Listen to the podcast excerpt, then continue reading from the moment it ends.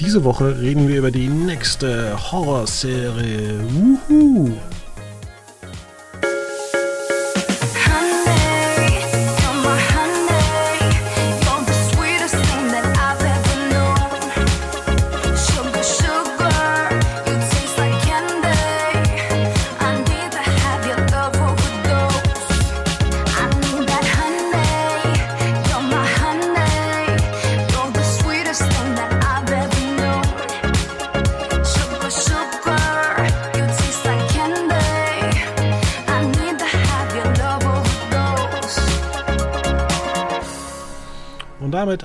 Herzlich willkommen. Wir schreiben Ausgabe, ich glaube, 631. Ich habe heute Morgen mal geguckt in Vorbereitung dieses Podcasts. Ja, Felix, du bist wieder da. Wir haben gesagt, ich, wir gucken ein paar Horrorserien oder ja, Science Fiction bin, oder was auch immer. Ich bin wieder da. Es ist richtig. Wir haben es äh, überlebt. Wir sind nicht zu Tode gegruselt worden. Ähm, die Spannung war äh, knapp, aber war auszuhalten. Und ja, was hatten wir letzte Woche? Squid Game. Und dann dürfte eigentlich jedem klar sein, was wir diese Woche haben, oder? Eigentlich Alice in Borderland. Denn ja. Squid Game hatte ja so einen riesen Hype für alle, die letzte Woche nicht zugeguckt haben. Und dann natürlich, wer es gesehen hat, am Ende kam, wollen Sie nicht vielleicht diese Serie noch gucken? Und auf einmal sind die Aufrufzahlen von Alice in Borderland massiv gestiegen. Und jetzt fragt ihr euch da draußen wahrscheinlich, was hat das mit Alice im Wunderland äh, zu tun. Ist das eine Anspielung? Ja, aber ich verstehe ihn nicht, weil ich zum Beispiel tatsächlich nie, ich habe ich hab diesen einen Alice im Wunderland vor 15 Jahren geguckt von Tim Burton. Ich mhm. weiß es ganz ehrlich nicht mehr und äh, den Originalfilm habe ich sowieso nicht mehr im Kopf. Es ist äh, äh puh, sehr, sehr. An Hahn herbeigezogen. ja, also ich glaube, äh, man hat sich das grundsätzliche Konzept einer existierenden Parallelwelt geschnappt und ähm, macht dort mit und jetzt auf die Gefahr hin, dass wir uns im Vergleich zu letzter Woche wiederholen, aber mit doch recht platten Charakteren und einfach ein bisschen Splasher, Horror, Gewalt, ähm, macht man sich da ein neues Sendungskonzept draus. Und warum nicht? Es ist es ist strange. Erstmal muss man ja sagen, es ist schon ganz schön lange auch bei Netflix im Angebot. Schon äh, in, im Dezember kam das schon eigentlich raus, oder? Also ja, am 20. Dezember. Dezember ähm, 10. Dezember. Und ja. ich muss auch eine Sa Sache sagen, die mich äh, positiv überrascht hat. Ähm, in Folge 7, das ist jetzt auch nichts, was die Spannung irgendwie vorher verrät, ist eine weibliche Person zu sehen, die früher mal ein Junge war und da gibt man sich 10, 15 Minuten Zeit, das alles einzuführen. Also es ist eigentlich ein Transgender. Ähm, ja, nette Nebengeschichte, die man so eigentlich selten kennt und das ist eigentlich mit das, was mich am meisten überrascht hat und was ich auch mit so am besten fand. Mhm. Ich muss jetzt ganz äh, also wirklich gestehen, Folge 7 kann ich, den, kann ich noch nicht informativ darauf zugreifen, weil mir fehlen noch die letzten beiden Folgen. Aber das macht ja gar nichts, weil ich natürlich auch trotzdem weiß, so im Groben, was passiert. Ähm, aber ja, ich glaube, das ist ja schon ein sehr interessanter Punkt an dieser Stelle, ja, weil es sagt doch einiges über die Sendung aus, wenn das Erste, was du als erwähnenswert findest, eine Information aus Folge 7 ist. sagt ja relativ viel über die sechs Folgen davor, oder sehe ich ja, das Ja, es ist, äh, also man muss schon sagen, die Serie ist relativ platt. Es gibt äh, auch ein paar Folgen, die sind interessant anzugucken, da kommen wir gleich dazu. Ähm, aber wir müssen auch sagen, es ist schon wie in den, ähm, wie in Squid Game, also Arisu, das ist der 24-jährige ähm, Arbeitslose ähm, und seine Freunde Segawa und Karube sind einfach auch schon wieder echt scheiß Leute. Ja, richtig. Undankbare, also, blöde Leute. Vollkommen. Also ich dachte am Anfang noch, als ich die erste Folge angefangen habe, dachte ich vielleicht noch, okay, vielleicht wird es so eine, so eine, also zumindest was ähm, Arisu angeht, ähm, so eine, so eine, ja, halt missverstandene Genie-Story, was es ja auch ein bisschen sein soll. Aber am Ende vom Tag hat er halt einfach irgendwie einen durchaus vielleicht erfolgreichen Vater und einen Bruder, der dem nacheifert, okay. Aber am Ende vom Tag sitzt er in seinem Zimmer und hat einfach keinen Bock, irgendwas anderes zu tun. Und es ist jetzt ja, nicht so, dass er irgendwie halt seine, weiß ich nicht, Online-Community hat und irgendwie aus dem Gaming irgendwas machen. Nö, der macht einfach nichts. ja, und vor allem die Rätsel am Anfang sind echt, äh, oder alle Rätsel sind recht spannend, bis auf das Finale in den letzten zwei Folgen, wo ich mir denke, ja, komm, ich habe den Kniff jetzt raus, ich weiß, was es ist und man muss auch dazu sagen, wenn man die dann anguckt, Arisu macht eigentlich in diesen zwei Folgen fast gar nichts. okay. Also das, das ist, ist, halt spannend. auch geil. Und auch äh, Usaki macht da relativ wenig. Also das ist eigentlich von der am, amerikanischen Heldenreise ist das äh, erzählerisch eine absolute Katastrophe. Also wir fangen einfach mal an. Es geht zunächst um Arisu und seine zwei Freunde, die äh, Unsinn machen in ähm, Tokio an diesem ganz bekannten ähm, Distrikt Shibuya, ähm, wo dieser ganz große Zebrastreifen ist. Übrigens, Fun Fact, bis ins Jahr, glaube ich, 1995 gab es in Würzburg den größten Zebrastreifen in ganz Europa. Ui, siehst du. Und dann kam Tokio, verdammt. dann kam Tokio in Europa. Ja. Wahnsinn. Ich überlege gerade, wo in Würzburg? Theaterstraße Richtung ähm, hm. ja, Theaterstraße am Barbarossa-Platz. Ja. Hätte ich jetzt auch getippt, so von, von der Erinnerung raus. Okay. Naja. Ja. Naja, wir haben die drei Typen, die da halt ins erste Spiel, also die machen erst Unsinn und auf einmal sind sie woanders. Ja, wobei mich das schon irgendwie, das, ich fand das schon strange. Irgendwie dieses, okay, sie, sie stehen ja dann irgendwie auf der Straße rum und dann äh, verursachen sie irgendwie einen Unfall und dann denken sie, dass sie von der Polizei verfolgt werden, wo ich mir schon so dachte, hä? Nee. Was sind also das auch, für Sitten da in Japan?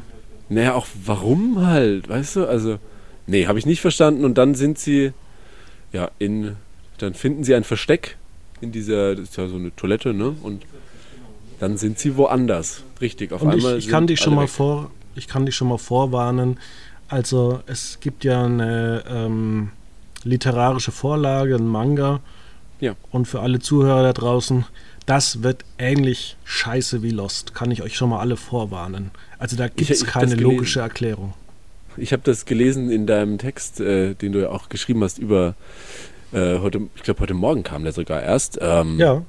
Da habe ich schon mir am Ende gedacht, wenn man sich auf ein Ende freuen kann, das so wird wie bei Lost, dann bin ich richtig heiß auf die letzten zwei Folgen.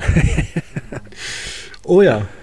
Naja, dann gehen die drei ins erste Spiel und äh, treffen da auch noch auf zwei andere. Und äh, das erste Rätsel ist ein bisschen kompliziert.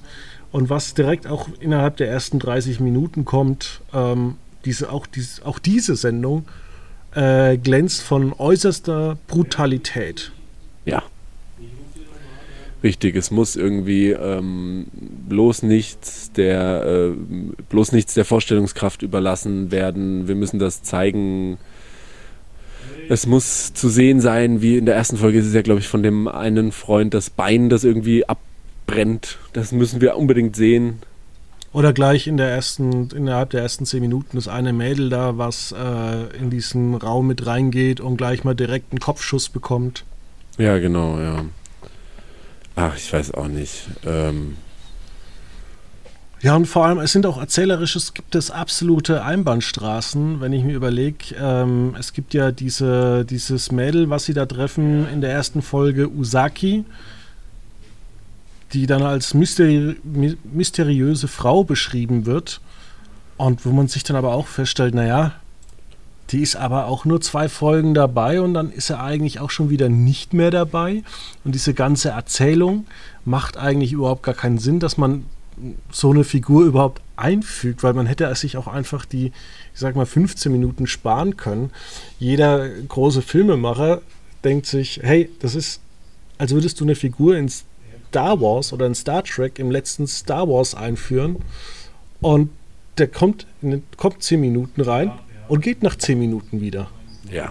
Also da bin ich komplett, was heißt, also nicht nur bei dir, sondern das habe ich einfach, da, da bin ich dann schon ausgestiegen, muss ich ganz ehrlich sagen, weil ähm, das ist ja ähnlich und da reden wir jetzt auch schon wieder so wie auch bei Squid Game darüber, aber das ist so eine Banalität von den Charakteren, das sind sich scheinbar die Macher bewusst, aber es wird dann ja auch irgendwo nicht durchgezogen, weil ähm, bei dem äh, einen F äh, Freund in dieser Gruppe von, ähm, also es gibt äh, Arisu heißt der eine, und der hat ja diesen Freund in dieser Bar, der dort arbeitet und der irgendwie wohl, dann wird man da so ein bisschen eingeführt in, okay, der hat wohl was mit der Frau von seiner Chefin und will die irgendwie eigentlich heiraten, er liebt Karube, die irgendwie. Genau. genau, Karube. Und der andere Freund, ähm, Shota, ist irgendwie halt in der Firma und hat zu wenig Selbstvertrauen. Und dann diese seltsame Side-Story, dass seine Mutter in einer Sekte war und ganz wild. Und ich, ich kriege diese Informationen. Ja, es wird immer so angerissen. Ja, und es bringt mir alles überhaupt nichts. Und dann sind alle tot. also oh, das wollte ich jetzt nicht spoilern. Ich wollte dir jetzt sagen, äh, ich wollte jetzt eigentlich sagen, okay, die trennen sich. Ja, also die, das ist ja raus. Also das äh, verstehe ich wirklich gar nicht. Und hey, die, also jetzt hast du es ja gesagt, als Karub stirbt, die Special Effects, die waren so unfassbar schlecht. Ja, furchtbar. Das tut mir, für alle, die es noch nicht gesehen haben, es tut mir leid. Aber. Also. Oh, nee, das war Ich habe also, hab tatsächlich zurückgespult, weil es so viel Spaß gemacht hat, diese unfassbaren schlechten Special Effects zu sehen. Ich dachte mir tatsächlich in dem Moment, ich habe es nicht verstanden und in dem Moment dachte ich mir dann, ja, okay, ist es vielleicht wirklich, ist das so kurz oder was passiert jetzt gerade oder ist es jetzt zu Ende? Also, waren doch erst ein paar Folgen und ach, mich hat das, also was heißt geärgert, stimmt nicht, weil ich bin vielleicht, wenn ich mich nach zwei, drei Folgen oder nach welcher Zeit auch immer so langsam darauf einlassen kann und so ein paar Dinge erfahre und das ist schon so ein Riesenberg an Informationen, die einfach keinen Sinn ergeben. Ich weiß ja so wenig über die Figuren eigentlich. Ich weiß nichts über diese Situation und das ist ja teilweise auch gewollt. Aber dann kriege ich so Brotkrumen zugeworfen und dann, sind, und dann ist das doch alles unnötig. Ah. Ja, genau. Also so Waste Time und vor Voll. allem wie, dann wird ja eigentlich äh, Usagi eingeführt. Genau. Und ähm, Moment, ich habe mich vertan. Usaki und ich habe vorhin habe ich gesagt, ähm, Shibuki war die mysteriöse Frau die da ah, kam. Genau, ja. Das habe ich letzte Woche schon gesagt. Diese Namen verwirren mich komplett. Ich, das ist, ich krieg's aber nicht man kann, Aber man kann die gut auseinanderhalten. Das muss man sagen in der Serie. Das stimmt. Das ist richtig. Aber ich bin mit den Namen so schlecht. Aber du hast recht. Vorhin die, die Dame vom Anfang ist Shibuki. Ja. Genau. Und Usaki wird dann mehr oder minder so langsam eingeführt äh, in Folge 4. Und genau. Folge, Folge 4 ist ja eigentlich so eine so einer, wenn du dir überlegst, in so einer Folge wie Grey's Anatomy, äh, ist es so eine Standalone-Episode, so eine typische Füllfolge. Und da denkst du ja eigentlich, ja, hätte man sich auch sparen können. Das ist so wie bei Breaking Bad, diese Fliegenfolge. Ja, richtig. Es ist nett, Vollkommen aber richtig. braucht man nicht zu sehen.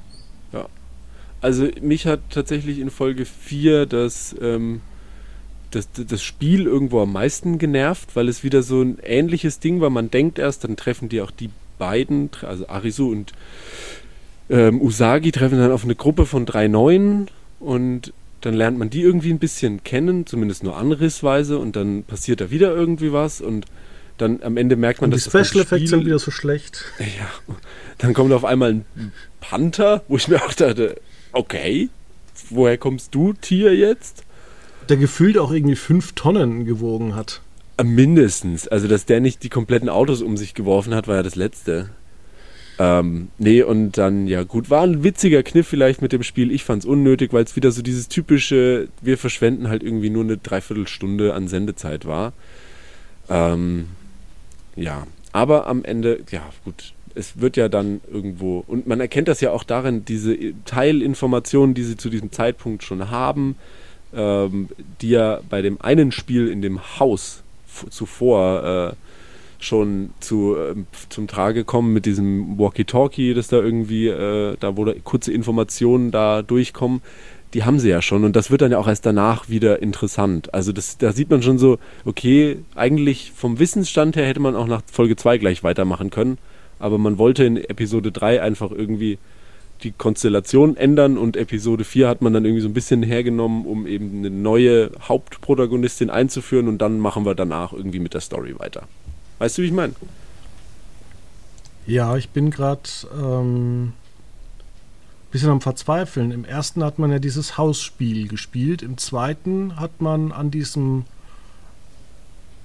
Außenhaus rumgeklettert und so. Genau. Und in Folge 3, was hat man da nochmal gespielt? Verstecken. Ach, genau. Ja, stimmt. Ja. Richtig. Genau.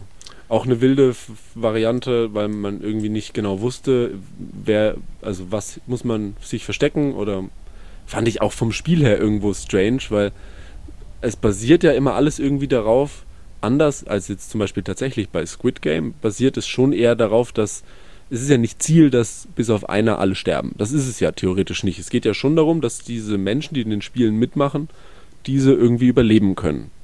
So viel man zumindest bis dato weiß. Aber bei diesem Versteckspiel ja, sterben ja automatisch alle bis auf einer. Das hat, fand ich auch ein bisschen. Also es war halt so maßgeschneidert auf die Situation, dass jetzt alle bis eben auf eine Person stirbt.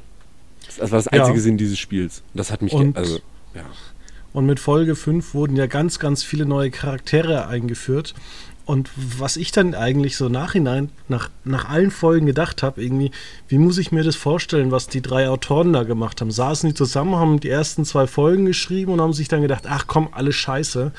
Äh, wir schreiben jetzt Folge 3, wo wir alle beseitigen, dann schreiben wir Folge 4 wo die was zusammen erleben, Usa Arisu und äh, Osaki.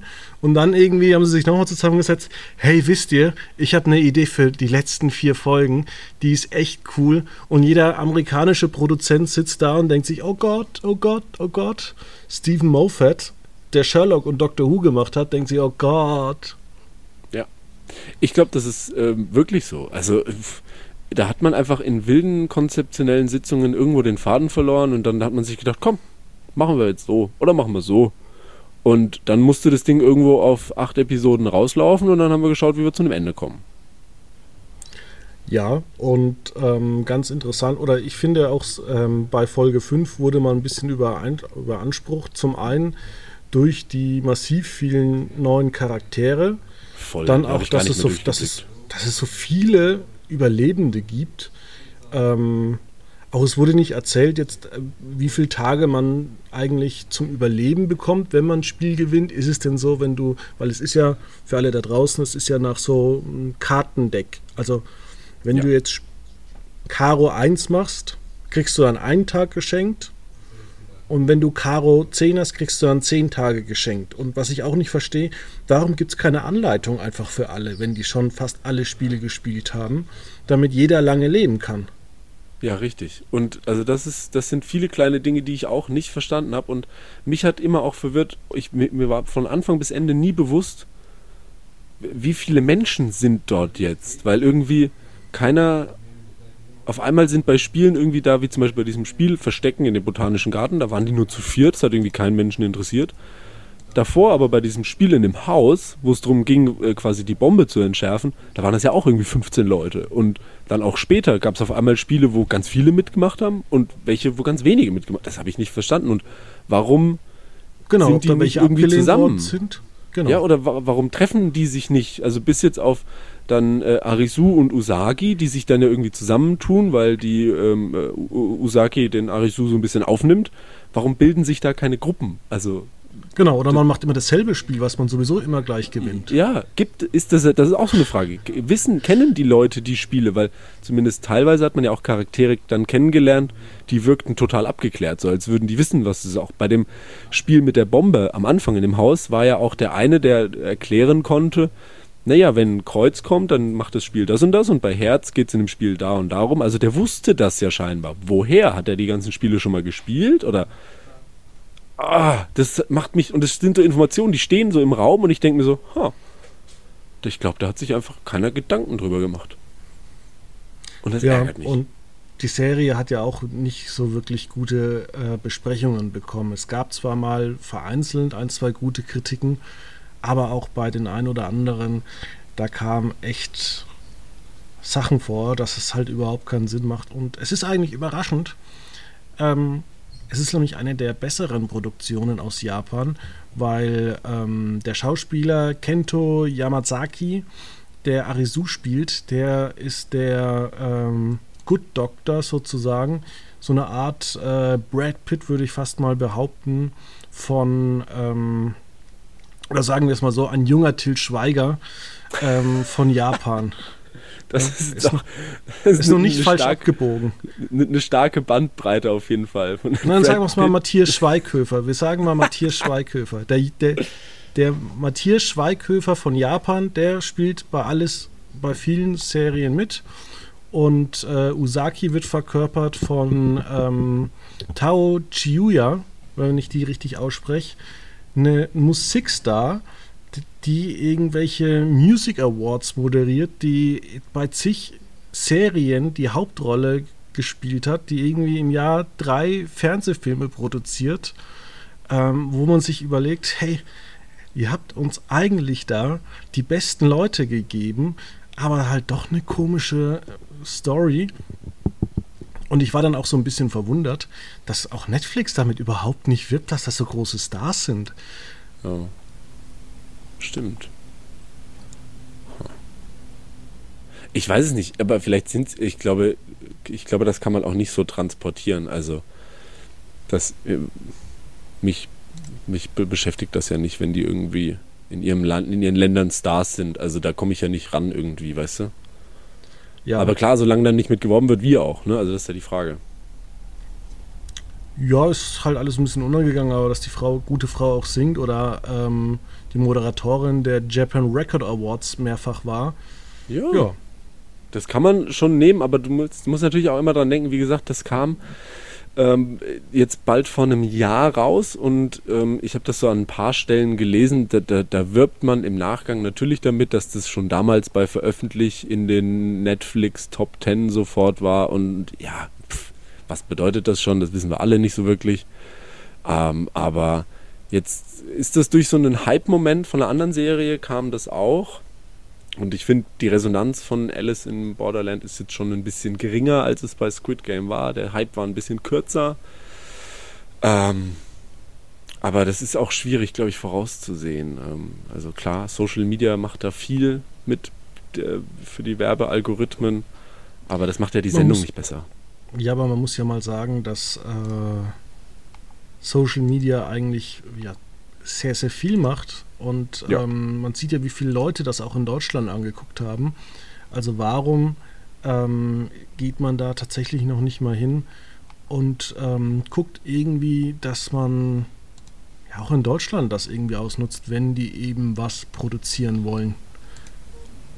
Sky, Pro7, Sat1, also das ist halt schon irgendwie interessant, das zu sehen, dass die da halt äh, ja halt gar nichts in, in diese Reihe hinbekommen. Ja, das ist schon die Frage. Und ich finde natürlich auch immer die, die, die Frage nach dem Warum trifft es nicht genau, aber im Endeffekt ist es ja das, wieso schafft es ein Squid Game, wieso schafft es ein Alice in Borderland, so einen Hype zu werden? Wieso also man muss ja auch mal, das nicht man muss andere ja auch sagen, der, der deutsche Social Media Account von, von Netflix, also Twitter zum Beispiel, ist ja phänomenal. Ja. Doch, da bin ich bei dir. Und aber das ist ja eben die, die also das ist ja die Frage, die ich mir dann irgendwo stelle, wo ich sage, wie, wie ist es, es ist ja irgendwo ein inszeniertes Event, das jetzt dann Squid Game durch die Decke geht. Das passiert ja nicht ähm, einfach so. Ähm, und wieso schafft es, wieso geht es mit sowas? Und wieso geht es nicht mit, keine Ahnung, den Rosenheim-Cops? Was ja jetzt nicht schlecht läuft. Aber warum funktioniert das nicht? Weißt du? liegt es an der ja. Verfügbarkeit, aber dann sage ich auf der anderen Seite, wir haben ja auch Mediatheken. Also warum kriegt man das nicht so auf die Reihe? Das weiß ich schon nicht. Ich weiß es auch nicht. Ähm, ja, aber weißt du, wir hatten diese Woche ja jemanden, der Social Media mäßig gut funktioniert. Wir persönlich jetzt? Nein, äh, wir reden vom Drachenlord und wir wohnen ja in der ja. Nähe vom Rainer Winkler.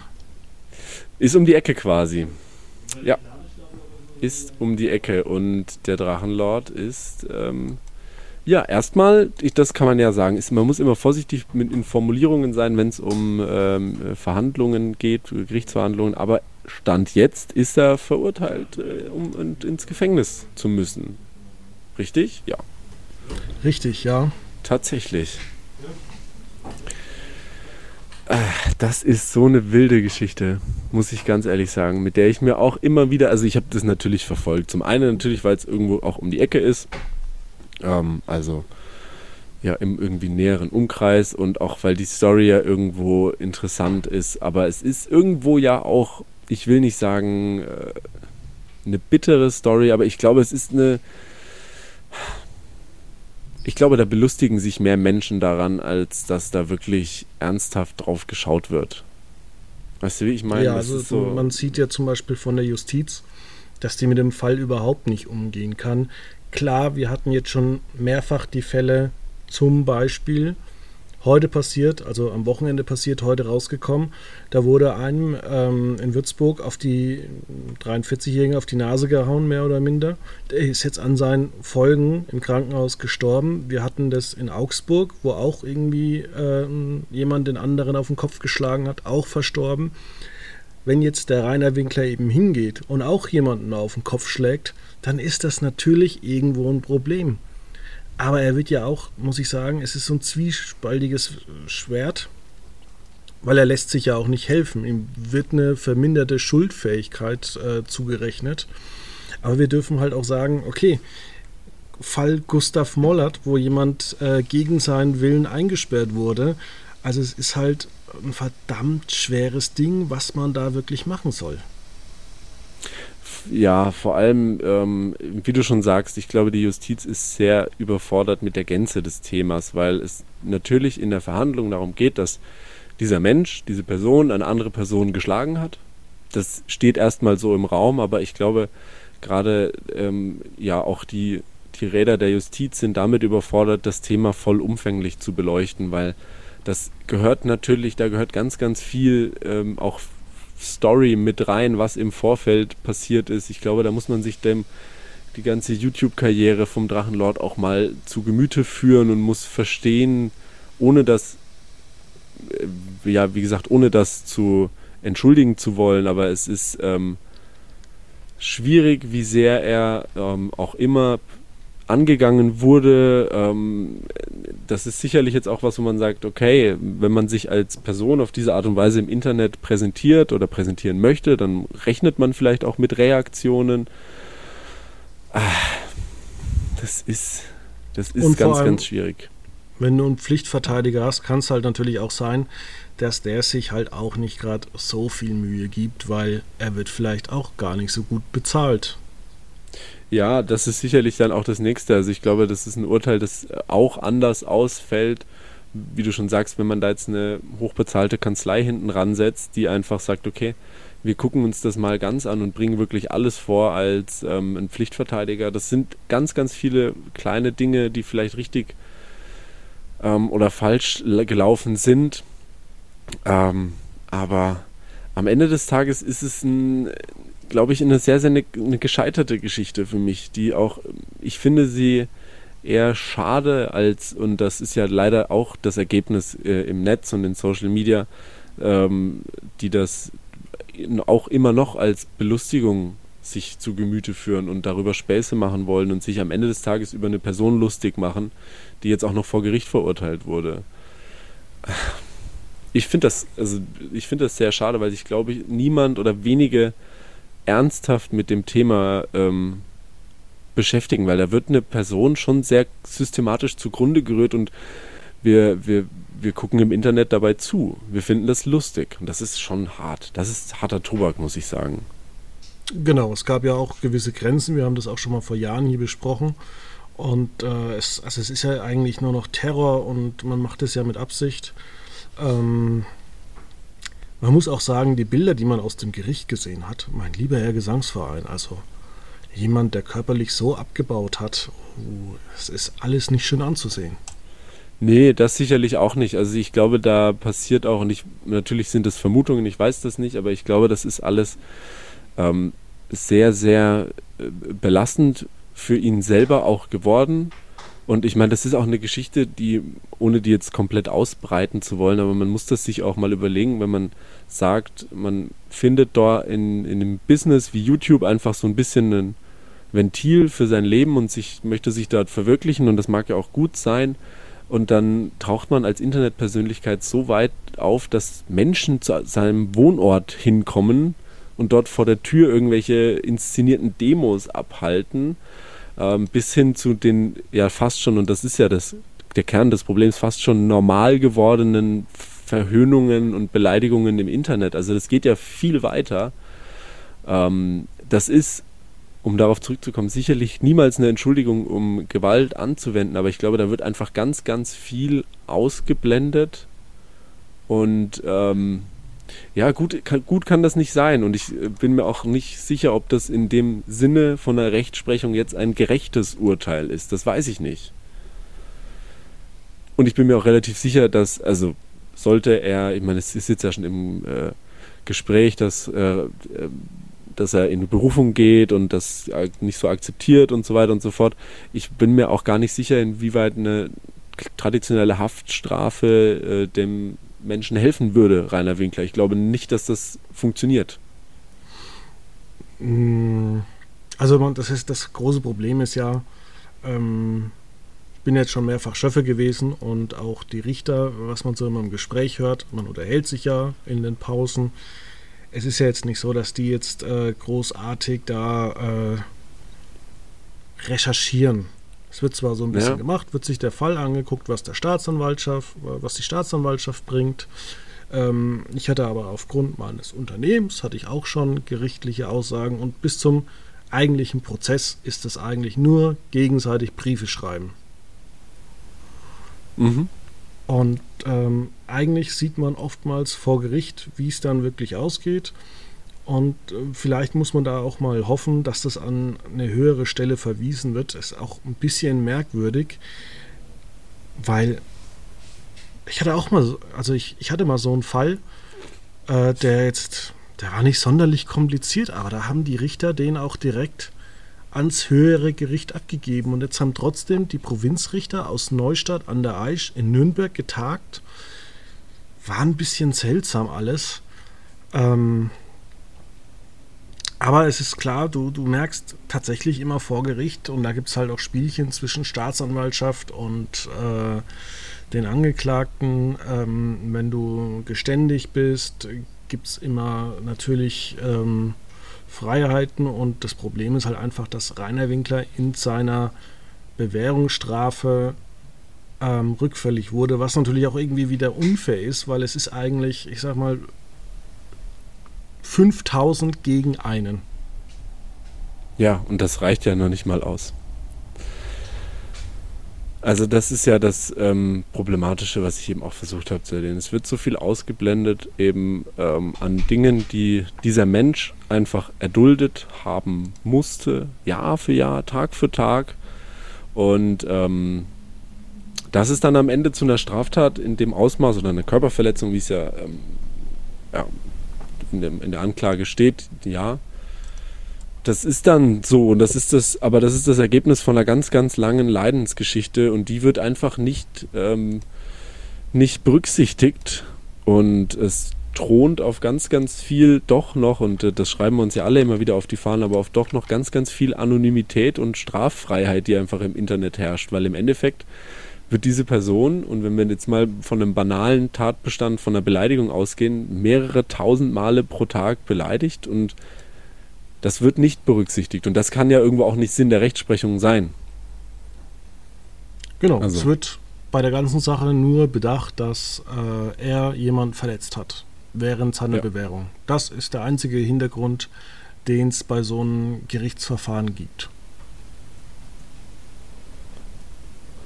Ja, das finde ich, ähm, ich finde das schwierig und da sind wir auch ähm, äh, ja, da sind wir bei einem, bei einem äh, ganz anderen Thema auch zu fragen, wie, ähm, ja, wie ähm, unvoreingenommen ist, sage ich mal, die, ähm, die, die Politik in dem Sinne, beziehungsweise die Rechtsprechung. Ähm, wenn wir zurückdenken, äh, dass einen Tweet äh, in, in, in Hamburg ausgereicht hat in Richtung äh, Andi Grote, den SPD-Politiker, um ein äh, ja, Verfahren einzuleiten, beziehungsweise auch vor Gericht zu gehen. Ähm, und auf der anderen Seite ein Mensch steht, der seit mehreren Jahren jeden Tag mehrere tausend Menschen gegen sich hat im Netz, dann ist das schon die Frage, ob man in dem Punkt, was auch so Internet immer noch angeht, ob man da mit gleicherlei Maß misst. Ja, also ich muss ja sagen, ich habe jetzt die letzten Jahre massiv dahin zugelernt bei diesen ganzen Ruhestörungen. Und ich kenne auch Leute, die da in der Gegend gearbeitet haben, die massiv darunter leiden.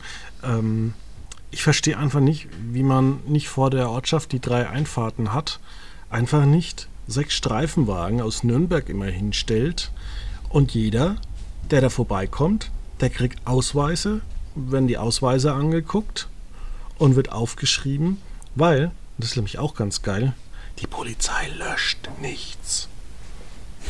Ja, natürlich. Das ist nämlich ganz interessant, weil ich habe mal jemanden angezeigt und da wurde mir dann angezeigt, was und wo ich jeweils mit der Polizei mal was zu tun hatte, dass ich zum Beispiel auch mal, ähm, das war irgendwann an Silvester, da haben irgendwelche äh, Kinder Böller auf äh, Autos geworfen oder vor Autos geworfen. Und das habe ich eben äh, bei der Polizei angezeigt. Und das ist so viele Jahre her und es steht halt immer noch in deren Akten drin. Und das ist eigentlich genau das Richtige, dass du, wenn du schon das Zeug aufschreibst, dass du das auch aufschreibst. Und wenn die schon wieder dann irgendwie dann sind, dass dann gleich mal gesagt wird, ja, sie sind hier schon das dritte Mal, was soll denn das überhaupt? Ja. Äh, das ist ja schon eine Verdächtigung. Ich glaube, wir müssen mal bei Ihnen vor, äh, vorbeikommen. Sie machen hier Belästigung oder sowas. Äh, und ich sage auch mal, wenn die Polizei auch entsprechend zu jemandem sagt, Sie, Sie be sie belästigen hier Leute und es sind ja meistens so Jungspunde, so von 18 bis 25, äh, dann hören die auch auf damit. Ja, ja, und da bist du dann ganz schnell auf der anderen Seite, sage ich mal, der Rechtsprechung angekommen mit eigentlich einem guten Grundgedanken. Das ist schon schwierig.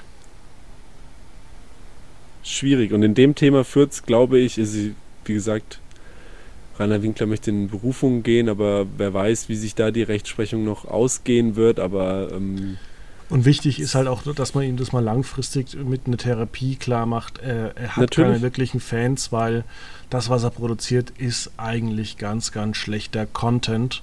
Und man muss es ja so sagen, es gibt Leute, die gehen ins Bordell, es gibt Leute, die gehen in die Diskothek, um Hunderte von Euro zu versaufen.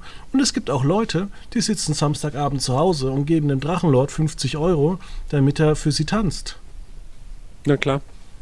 Das ist es ja alles. Und das ist ja irgendwo auch der, der, die Krux mitunter auch der Situation, weil man natürlich auch nicht vergessen darf, ähm, wenn auch die Reaktionen in dem Sinne negativ sind, wenn er verhöhnt wird, ähm, im Sinne des YouTube-Algorithmus nützt ihm jeder Klick.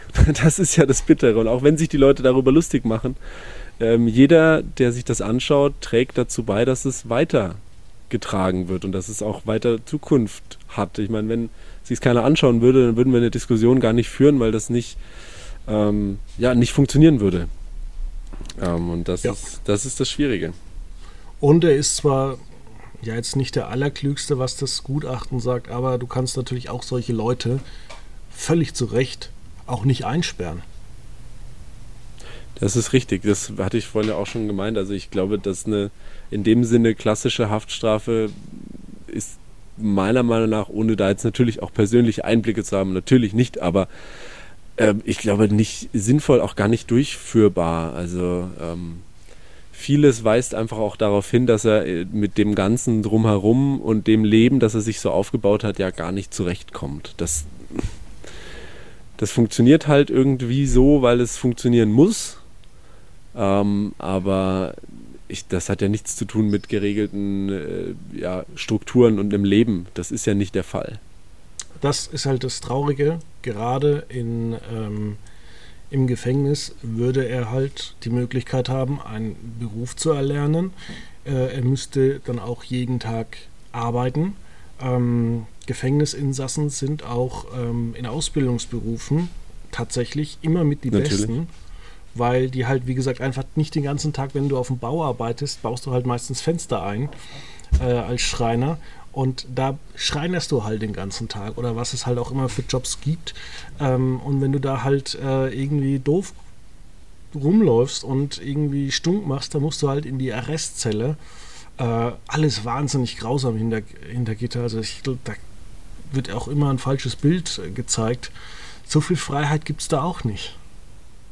Nee, nee, das sowieso nicht. Und ähm, ja, es ist fraglich, ob es ihm helfen würde oder nicht. Ähm, ich bin da durchaus auf deiner Seite, dass es eine schwierige Situation ist und ich glaube, aber die Frage ist, was ist da möglich? Das war doch auch die, die Story mit, er hatte ja schon mal ähm, eigentlich Sozialstunden, wenn ich das mich jetzt richtig erinnere, und die konnte er dann nicht ableisten, weil ihn schlichtweg niemand einstellen wollte. Für irgendwie, es waren glaube ich 50 Sozialstunden oder was. Also das ist ja die Frage, wie, kann das, ähm, wie funktioniert da ein geregeltes Leben? Und ich glaube, wenn man ihm jetzt von im Endeffekt einen auf den anderen Tag sagt, okay, du musst ins Gefängnis und da sind die Strukturen nun mal so, wie sie sind, das würde sehr, sehr nach hinten losgehen, beziehungsweise der Person am Ende des Tages, glaube ich, nicht helfen. Ja. Deshalb Zeugenschutz. Wer weiß. Ich finde, es ist ein, ein, wichtiges Thema, darüber zu sprechen. Und ich finde, es ist vor allem wichtig, da den Finger in Richtung der Justiz in die Wunde zu legen. Ähm, es ist so ein, ein schwieriges Thema, dass so viele Themen im, äh, im Internet immer noch im Endeffekt straffrei vonstatten gehen. Ähm, äh, und am Ende vom Tag sieht man, was passiert, wenn sich solche Dinge immer weiter aufbauschen. Und mhm. wenn sich viel anfrisst, dann ist am Ende Rainer Winkler eine sehr, sehr arme Person, die wahrscheinlich einfach schlicht und ergreifend aus Angst handelt, was aber ähm, nicht mit in Betracht gezogen wird. Wenn du jetzt eine Person hättest, die sich jeden Tag direkt vor dich stellt und dich beleidigt und nach mehreren Jahren haust du ja eine runter, dann würde der Richter auch sagen, naja, bei aller Liebe, sie haben halt ständig immer wieder provoziert und am Ende des Tages würde das vielleicht anders beurteilt werden als, und so wie es in dem Fall ist, wenn das im Internet stattfindet. Und das darf ja eigentlich kein Unterschied sein. Richtig. Und leider ist es auch so, und äh, damit auch ein Gruß raus an die Medien, ähm, berichtet wirklich mal umfassender. Also es ist möglich. Ja, auch da. Das ist ähnlich wie vielleicht die Justiz selber. Ähm, äh, die, die, die Meldung zu der Drachenlord muss ins äh, Gefängnis, die ist schnell geschrieben, aber man muss sich, und auch wenn das vielleicht Fleißarbeit ist, aber da auch mal mit dem Thema auseinandersetzen. Ähm, wirklich die Hintergründe erfahren und nicht einfach nur das Plakative sehen, dass da irgendjemand, der YouTube-Videos macht, ähm, über die Stränge geschlagen ist. Weil das ist, wie gesagt, im, am Ende des Tages steht da eine Persönlichkeit, eine Person hinten dran, die einfach, ähm, glaube ich, sehr, sehr viel mitzutragen hat. Und das wird nicht genau. gesehen. Und da müsste man drauf eingehen. Und am Ende vom Tag ist für mich jeder, der sich daran beteiligt hat, ähm, ihn im Internet, den Drachenlord, zu verhöhnen und da diese Person aus ihm zu machen, ist für mich mehr schuldig als er selber, der zugeschlagen hat. Auch wenn das natürlich auch falsch ist. Ja, das weiß ich auch. Aber ähm, die Frage ist immer, wie es dazu gekommen ist. Mhm. Ja, dann würde ich sagen, war es das für diese Woche. Hast du noch einen TV-Tipp für unsere Leser da draußen und für unsere Hörer? Jetzt am Wochenende? Vielleicht naja, am Wochenende. Es, es, ähm, ähm, weil ich tatsächlich, also es kommen ein paar Horrorklassiker für Fans davon immer abends bei Tele 5. Da ähm, kommt auch ein, äh, ein Texas Chainsaw Massaker, aber ich weiß nicht welcher. Da gibt es ja einige irgendwie, die Rückkehr und sonst was. Aber ansonsten bist du, bist du, wir sind ja jetzt in der Horrorwoche. Bist du überhaupt ein Horrorfilmgucker? Überhaupt nicht. Gut, ich auch nicht. Sehr gut. Dann ich muss ich nämlich sagen, Tipps. dass äh, ich muss nämlich tatsächlich sagen, ähm, ich finde viele Horrorfilme einfach unfassbar schlecht und ich habe jetzt drei Horrorserien geguckt: Squid Game, American Horror Story und ähm, nee, American Horror Stories. Das ist Stories. ja wieder was anderes. Ja. Ähm, und ich habe auch letztens Black Summer angeguckt, aber es ist trotzdem irgendwie, es ist alles immer relativ günstig gemacht. Man merkt es den Formaten immer an. Und ich habe ja tatsächlich diese Woche einen Artikel veröffentlicht, äh, fünf Horrorfilme, die man nicht angucken sollte. Und äh, ja, es wird auch sehr viel schlechtes Zeug produziert. Ja, furchtbar. Es gibt so viele schlimme, schlimme Filme und mittlerweile ja auch irgendwo witzige. Also ja, man muss sich, mal guckt man sich von Anfang der 90er oder noch, nee, noch früher, vor der 90er kam der sogar raus. Ähm, ich glaube 89, äh, keine Ahnung, Friedhof der Kuscheltiere an. Das ist ein Film, das ist einfach albern. Das ist witzlos. Also auch selbiges für die Original Texas Chainsaw Massacre Film. Das ist, da hat man sich vielleicht mal vorgegruselt. Jetzt ist es halt irgendwo eher schon Lustig. ungewollt witzig, ja. Mhm. Aber muss man vielleicht auch mal gesehen haben. Mal Scream, äh, Screen anschauen. Warum nicht? Alle kennen immer, äh, alle kennen äh, äh, Scary Movie und keiner kennt Scream. Schaut euch mal den Film an. Genau. Dann vielen herzlichen Dank und bis nächste Woche. Ja, kommt gut durchs Wochenende.